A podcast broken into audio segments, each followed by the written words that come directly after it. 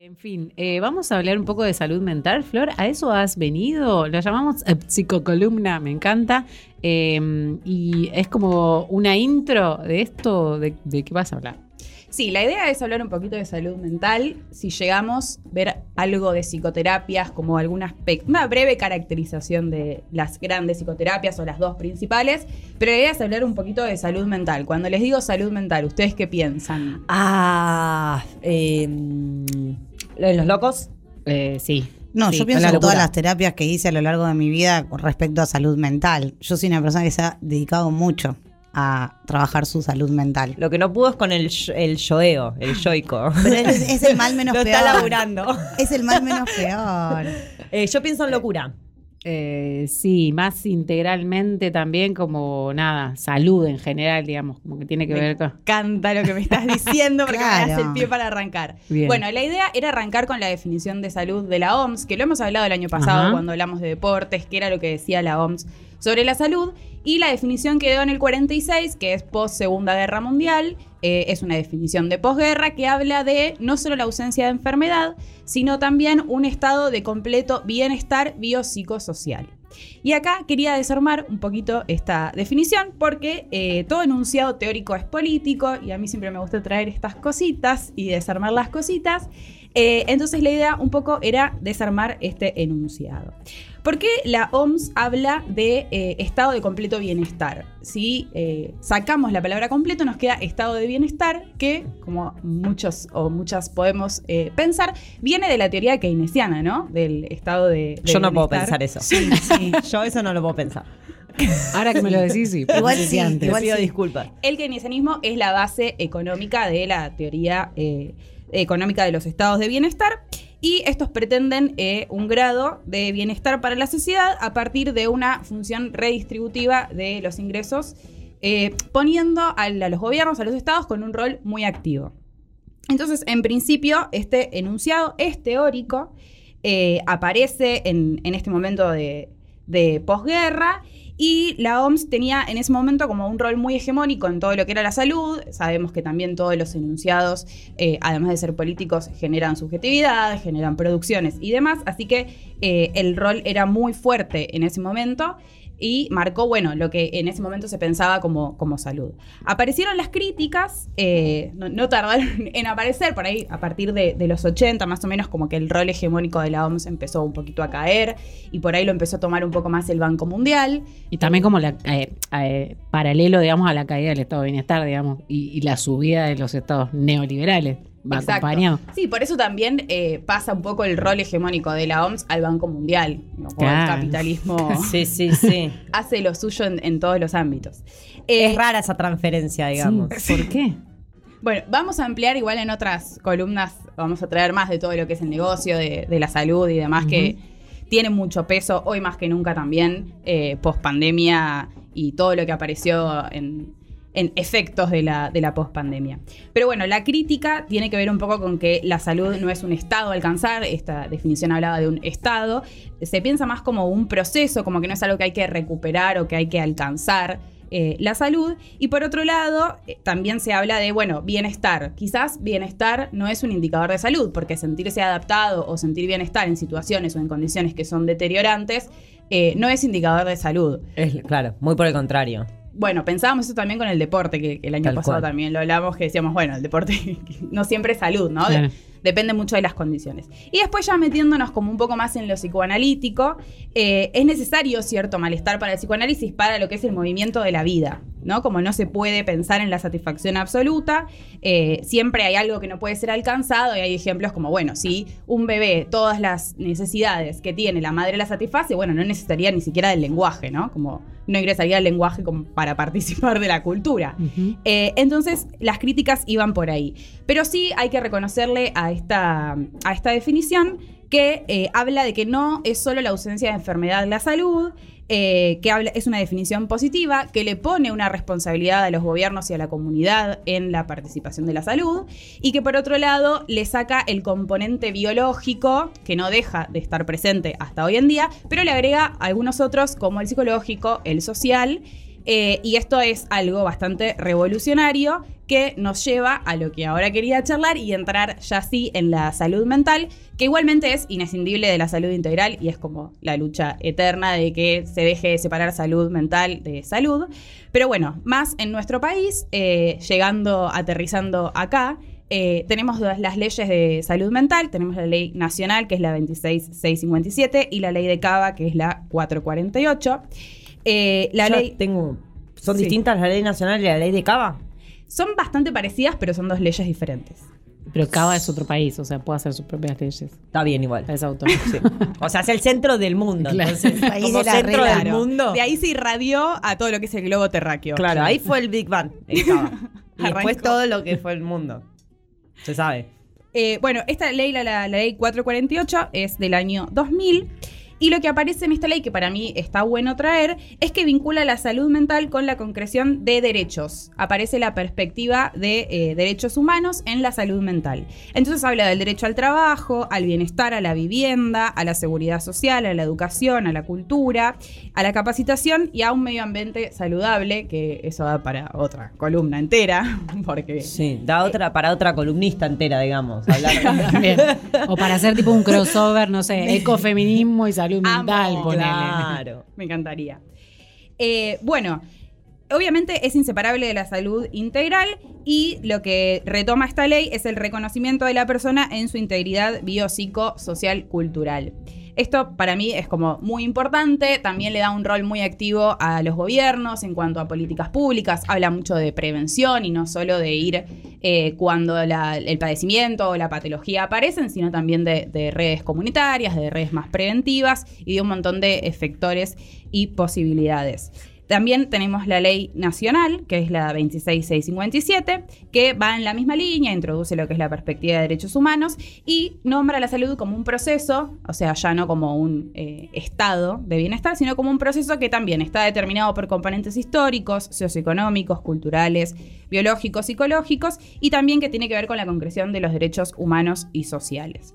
Esto para mí es muy importante porque ya dejamos de pensar la salud mental como algo intrapsíquico o algo que solo tiene que ver con el sujeto y su vida interior, sino con un montón de componentes eh, y su contexto histórico y etcétera. Entonces me parece que es muy importante cuando hablamos de salud mental tener en cuenta este tipo de cuestiones. Por ejemplo, ahora la pandemia, las cuestiones económicas eh, que está atravesando nuestro país y demás. Me parece que eso es importante traerlo cuando hablamos de salud mental y no solo si bien Lola decía, mis terapias está buenísimo, es parte de la salud mental, pero también todo lo que a vos te sucede está atravesado por tu contexto, por tu crianza, bueno, etcétera, etcétera. Eh, hay algo de la ley nacional que está bueno, eh, que estaba para mí bueno traer, y eh, aclara que no se pueden hacer diagnósticos sobre la base exclusiva de, por ejemplo, elecciones o identidades sexuales. Que eso es algo que hay una, todavía hay puja dentro de, de la Para repetir, por fin, retoma, retoma. Que no se pueden hacer diagnósticos sobre la base exclusiva de tus elecciones sexuales o tu identidad sexual. Ah, claro. ¿Qué pasa? Digamos, me ha pasado incluso eh, en un posgrado tener docentes que dijeran como, bueno, eh, una persona trans eh, padece una psicosis, por ejemplo. A priori por, por su identidad sexual. Eso, digamos, es ilegal, porque está fuera de la ley, digamos. La ley aclara que eso no se puede hacer, sin embargo, en, en muchas academias, en muchos espacios de formación de profesionales de la salud mental, hay personas que dicen este tipo de cosas, lo cual es gravísimo. Pero bueno, es algo que sucede eh, y está bueno también como poner un poquito de, luz sobre, sobre esto y traerlo cuando hablamos de salud mental. Digo, hay cosas que ya no se pueden hacer. Si sucede en un espacio de formación eh, de, la temática, digamos, en, esta- en un espacio referido a tal a la salud mental, imagínate lo que es en el conjunto de la sociedad entero. Hace un rato decíamos, todo esto, además de ser político, genera sentido, genera eh, subjetividades. Imagínate si esto es así en, en espacios referidos exclusivamente a salud mental, lo que es En la vida. en la vida. en la vida. Obvio. Sí, y, y también tener en cuenta esto, en algún momento ver, hablaremos de- del manual de, de psiquiatría y todos los trastornos que, que figuran ahí, eh, pero en algún momento también la, la homosexualidad estaba dentro de, de las categorías de... Eso te iba a decir, no fue hace tanto. O sea, No. sí, fue hace tanto, pero quiero decir, no tanto. que se salió de, de esa idea de que, de que dentro del. que tenías problemas de salud mental. si, si, era, si estabas gay. Como que estás un poco trans hoy. Como que lo concebían como algo que era una enfermedad. Sí, eh, de hecho, el, aparecía como disforia de género. Disforia de género. De eh, hecho, en el manual de. hace no, hace no tantos años, cuando hubo un chico trans en Gran Hermano, lo presentaron como disforia de género.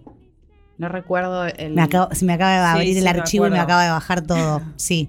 Lo presentaban como Alejandro sufre de disforia de género. Sufre. Bueno, igual, claro, sufre. Te iba a decir, Sí. puede ser que tenga, que mm, padezca, no, que tenga disforia de género. No sé cuál- si este es el caso, digamos. Me parece que no, pero como que es la Sí. manera que encontraron de explicar algo que no podían explicar de otra manera. Bueno, sí, la tele. La La, tele. tele y un reality show. De- y de patologizar identidades también, ¿no? Como Claro. Poner una etiqueta ahí de, de un trastorno cuando en realidad es una identidad sexual. Claro. Sí, sí, eso es, es muy tremendo. Pero bueno, eso ocurre mucho, ocurre en todas las eh, orientaciones y, y demás. De hecho, el manual de psiquiatría eh, se usa mundialmente y es producto de la asociación de un par de psicólogos de Ah, un eso país. me vuela la cabeza. Claro. Me vuela la cabeza porque es obvio que los contextos son distintos. O sea, ¿cómo va a haber un manual escrito por cuánta gente se va a juntar a escribir un manual? Por ahí que son 10, ve- Sí, 20. Deben ser 10 10 ¿Cuán- chabones, obvio. Obvio. ¿Cómo va a haber Pará, un manual para tendrían que todo el mundo? todo, no sé, cada todos los años, no sé, para hacer un manual nuevo. Ya hay cinco. Lo Ah, que pasa bien. es que eh, se juntan de, unos chabones en Estados Unidos. poquititos Y ese manual se usa en Australia, en México, Claro, no tiene acá. contexto. Eh, No. no. tiene sentido. Aparte, acá tenemos, digamos, nu- nuestra ley que está diciendo, che, los componentes históricos, sociales, culturales, hacen a la salud integral. Bueno, eh, habría que revisar. Hoy vamos a darle a todo el mundo, dijo Lola, vamos Sí, a sí, darle sí, sí, sí. A, a todas Yo las me peleé con academias. mi mamá por, eh, por Freud hoy. ¿Por qué? Porque me dijo algo sobre la histeria y le dije que se vaya a cagar Freud, que pensó lo de la histeria hace un montón de tiempo y me dijo, no voy a discutir esto Tu con mamá vos psicóloga. El día de mi cumpleaños, me contestó. Tu mamá psicóloga. ¿Tu mamá nos está escuchando? no, está, está soplando la vela. Bueno. Igual si Pero nos, lit. está, Pero lit. si nos está escuchando, re, no discuta sobre Freud el día de tu cumpleaños. Sí, o sea, sí. re. Es una persona eh, discutible, y, pero también hay que traerla y, y, digamos, seguir revisándolo, pero es, es bárbaro lo que hizo en su momento. Ahora, bueno, está Pero bueno. no está a- vintage.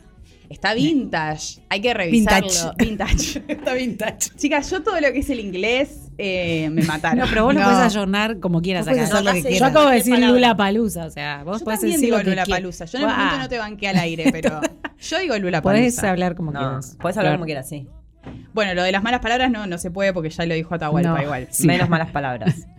Bueno, eh, entramos ya en lo que es psicoterapias. Eh, tenemos dos grandes eh, terapias que, que- que conocemos. Cuando uno dice, che, ¿me recomendás a alguien, a un psicólogo o una psicóloga que, ay, ¿querés a un psicoanalista o alguien que haga terapia cognitivo-conductual? ¿No les ha pasado? Para mí Sí. se asume que es psicoanalista.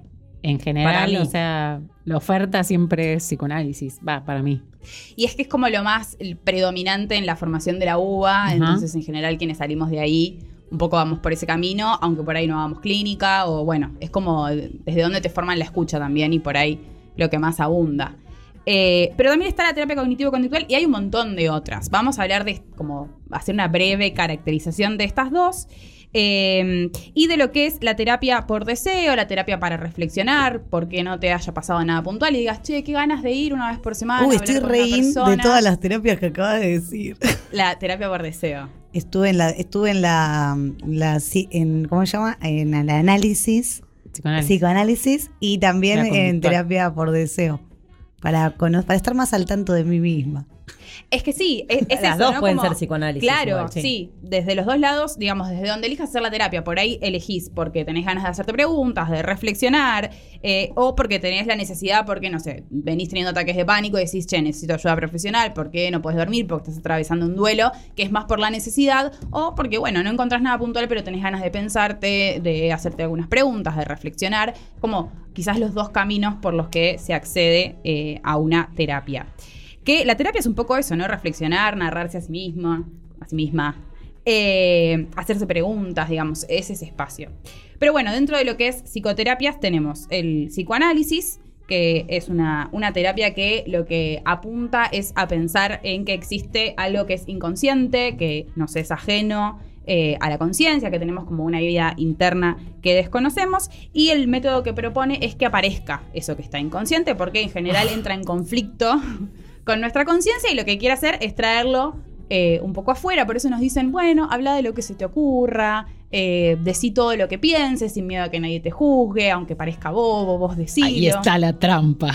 Sí, No lo eh, hagan. No, no paro de pensar en eso. Cada vez que me dice, y bueno, ¿qué, ay, ¿yo qué voy a decir? ¿A dónde llevará esto? Después estoy llorando. A los dos minutos estoy llorando. Funciona.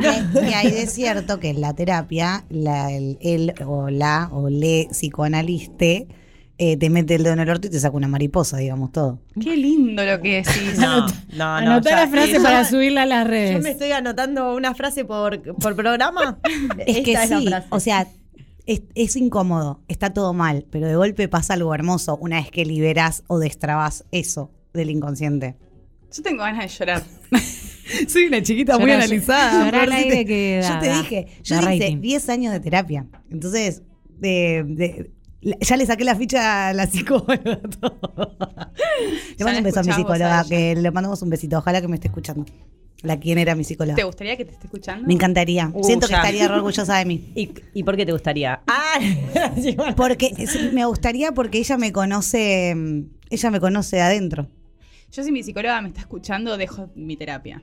¿En serio? No, pero ya no es más mi tera- no es más mi psicóloga, por Ah. eso. ¿Podemos contar que vamos a la misma psicóloga? Obvio que podemos. Vamos a la misma psicóloga, es espectacular. Voy a hacer ¿eh? una Es pregunta. espectacular ¿Eso se psicóloga. puede, que ya que tenemos una profesional, ¿eso se puede compartir psicóloga con la amiga? Con la amiga, mientras la amiga no sea parte de los conflictos que vas a llevar a tu terapia y a tu analista le parezca que está bien y a tu Podés. amiga le parezca que está bien, podés. Pues, Ahora, a tu mamá, ponele, que es una persona que va a aparecer, si estás haciendo psicoanálisis, va a aparecer tu mamá. obvio. Sí. Eh, Si los padres tienen la culpa de todo. Obvio. Eh, en ese caso, ahí ya es un poco Claro. raro. Pero bueno, eh, son cuestiones que se pueden charlar. Digo, si es un- una buena terapeuta como es nuestra analista. Muy buena eh, analista. Cada una por separado, digamos, ella en mi terapia es mi amiga y no es Mica, y yo en su terapia, si aparezco, debo ser su amiga, no soy Flor su paciente, digamos, somos... ¿Quién le robó a quién? No quiero distraer. Yo- yo robé, yo robé, yo robé, yo robé. ¿Qué Yo recomparto mi analista. ¿Y Yo la milito, Bien. pero de una manera que no sé por qué no me da comisión. Porque la verdad que la mitad de su consultorio se lo mandé yo. Si me estás escuchando, te mando un beso grande. Ojalá que no me estés escuchando. Eh, bueno, en el psicoanálisis, ¿qué pasa? El síntoma es un dato más. No, no es que es una terapia antisíntoma, como sí lo son las terapias cognitivos conductuales. Y ahí me paso que son un poquito más pragmáticas, ¿no? Como que el, psicoanálisis es un poco más filosófico, eh, tiene que ver con la biografía, con la historia, con la infancia, te trae un poco todo esto. Y las terapias cognitivos conductuales son un poco más pragmáticas. Trabajan con lo que hay, con lo que se puede ver, no trabajan con un inconsciente, ni buscan que emerja algo de esto, eh, sino que trabajan con los pensamientos y la conducta. Eh, y buscan soluciones puntuales para problemas que vos lleves puntuales, digamos, como antisíntoma. Me está pasando esto, no puedo tomar un avión, bueno, vamos a laburar sobre eso para que te puedas tomar el avión, punto. No van a abrir hacia otras cosas. Eh, hay como ahí un poquito una pelea a veces sucede, nos vamos a correr de eso porque no nos interesa, pero sí es importante decir que bueno, las terapias conducti- bueno, las terapias cognitivas, conductuales. conductuales son difíciles. Eh, eso puede ser un fallido, si me están eh, escuchando mi analista, lo hablamos la próxima. Sí, Es como que ella se va analizando mientras eh, hace el. ¿No? Se va generando su propio. Em, en uno decíamos que eh, el terapeuta eh, invita a charlar abiertamente y tal. En la otra, la conductista cognitiva. Cognitiva conductual. Con- bueno, la cognitiva conductual. eh, ¿Cómo es esa relación con el terapeuta? También charlas, es, igual. Ah. hablar, pero desde otro lugar, desde otro enfoque y con otros objetivos. Es una terapia antisíntoma. O sea, vos decís, che, yo tengo este problema, quiero poder subirme a un avión porque no estoy pudiendo. Y bueno, laburás sobre eso, sobre los pensamientos que se te generan cuando te subís al avión. Como va más Bien. desde ese lugar. No te va a preguntar por tu infancia, no le va a interesar tu biografía, tus vínculos, como eso Bien, queda bien, un poco bien, por fuera. Eh, y bueno, la intención es suprimir los síntomas. Por eso se dice que es un poco más pragmática. Eh, Pero eso está bien, suprimir síntomas. Y bueno, cada uno elige desde donde quiere, ¿no? Está bueno como tener la información cuando uno va a elegir un terapeuta para saber como, bueno, qué, qué quiero, algo más a corto plazo, más a largo plazo, desde dónde lo pienso. Hay eh, algunas problemáticas puntuales a las que les viene muy bien la terapia cognitivo-conductual y hay, te- hay otras cuestiones, otras problemáticas que, bueno, les viene muy bien el psicoanálisis. Depende que, que Claro, quiera trabajar Eso está cada bueno, uno. ¿eh? Eh, Clave, como consejo para la vida, sepan qué, qué enfoque tiene la o le psicólogo que vayan. Sí, absolutamente. Básico. Es muy importante eh, saber eso. Y después también sacarlo un poquito del lugar de, bueno, el psicoanálisis es burgués, el psicoanálisis es para la gente que lo puede pagar. Un poco sí, un poco sí, pero también es importante saber que eh, en los hospitales públicos hay atención de, de salud mental. Y hay algo que es muy importante, que no quiero dejar de nombrar, que la ley 448 de la que hablábamos antes creó las guardias interdisciplinarias de salud mental en los hospitales generales. Esto quiere decir que en cualquier hospital general, todos los días hay una guardia de salud mental que está integrada por psicólogo, psiquiatra y trabajador social. Uno puede acudir y como va a la guardia de medicina, ir a la guardia de salud mental con alguna crisis o situación que He ido. Amerite. Bueno, Ahora En- pregunto, En el ¿es- hospital Alvear. Esto es eh, para emergencias, nada más, para una situación de emergencia. La verdad es que de- depende porque la emergencia, o en realidad la urgencia es subjetiva, digo, por Claro. ahí algo que para mí no es una urgencia, para vos sí, y el, el recurso está, digamos, esto Ok, es pero gratuito. funciona bien. Porque yo de- me, me pasa últimamente, eh, he estado trabajando con adolescentes y mm, Les chupaste la energía. requiriendo mucho eh, cuestiones de salud, de salud mental y no, no conseguí recursos. O sea, no conseguí el recurso en el municipio provincia. donde trabajo. Claro. eh, no consigo turnos, o sea, me, me resulta que funciona mal el sistema. No sé si eh, tiene que ver también con estos dos años que atravesamos que hay mucha demanda, eh, pero me parece como que faltan ahí políticas públicas o no, un poco... Sí, faltan políticas públicas, eh, falta presupuesto Claro. y también eh, hay, está el sistema estallado, tanto el público como el privado. Sí. Eh, está todo muy complicado en cuanto a turnos. Las, La está las levantando guardias- con pala, Flor, ¿eh? Las guardias, eh, sí, si vos tenés una situación con, con algún adolescente que te parece que está bueno ir a la guardia, están para eso, digamos, en los hospitales generales, pero también en los monovalentes. No, y de hecho, aparte otra cosa es que no tiene nada que ver por ahí, que, no sé, no les paguen o que esté bastante saqueado todo lo que es el sistema de salud en general, ¿no? Obviamente, ni hablar de salud mental. Pero los profesionales que laburan en, en es- en esas guardias son bárbaros, la verdad que hay que decirlo también. O sea, no tienen la culpa de, de las malas políticas. No, Son, sí, obvio, más vale. También hay que pensar si, eh, como culturalmente, a nivel eh, social, no fue cambiando la idea que se tiene de terapia. Digo, capaz que me equivoco. Sacando a. Lola, la mayoría de nuestros padres no fueron a terapia. Medio que pasó la vida, nah, sí. No, es que yo no hubiese Va, ido- metele. Y Sí. ahora eh, venimos de una generación que dice, che, pará. Hay que pensar la salud mental, hay profesionales para eso, como que se empieza a poner en juego que existe la terapia, la salud mental y tal, que antes no estaba. Quizás eh, también la problemática sea de eso. De repente se hizo un embudo de gente que se dio cuenta que puede trabajar su salud mental. Sí, también pasó una pandemia. Claro. Eso Es tiene efectos, sí. Por ahí muchas cosas que estaban ahí se recrudecieron en la pandemia, Claro. con el aislamiento, digamos, con, con el confinamiento, y están apareciendo ahora como un montón de situaciones eh, que, que está bueno atender y que el sistema está saturado. Pero tanto el público como el privado, ¿eh? O sea, Sí, sí, esto va para todos lados. Eh, bueno, para mí lo que es importante traer cuando hablamos de salud mental, y esto un poco para terminar, es la función del Estado, ya que estamos hablando de Sí, esto. hablemos de la función del Estado, Flor. Aguante el sí que- Estado, pero a la vez que se haga acá. Sí. Total.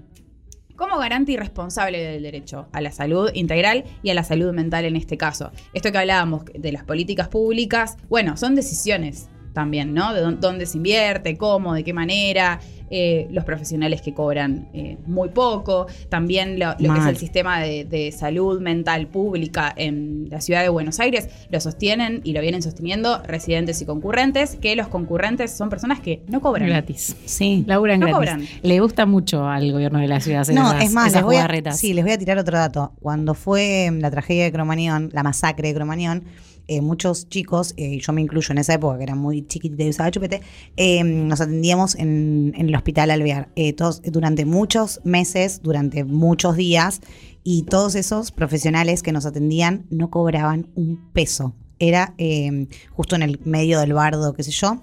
Pero luego, con todos los gobiernos macristas que luego, que ahora son los varones de la capital, les podemos decir, con los nuevos varones de la capital, pasa lo mismo, no cobran. Y los, o sea, la gente, no, no estoy criticando a los profesionales que al contrario son bárbaros, vuelvo a repetir, pero no cobran y ni tienen que comer. Bueno, eso son políticas públicas, digamos.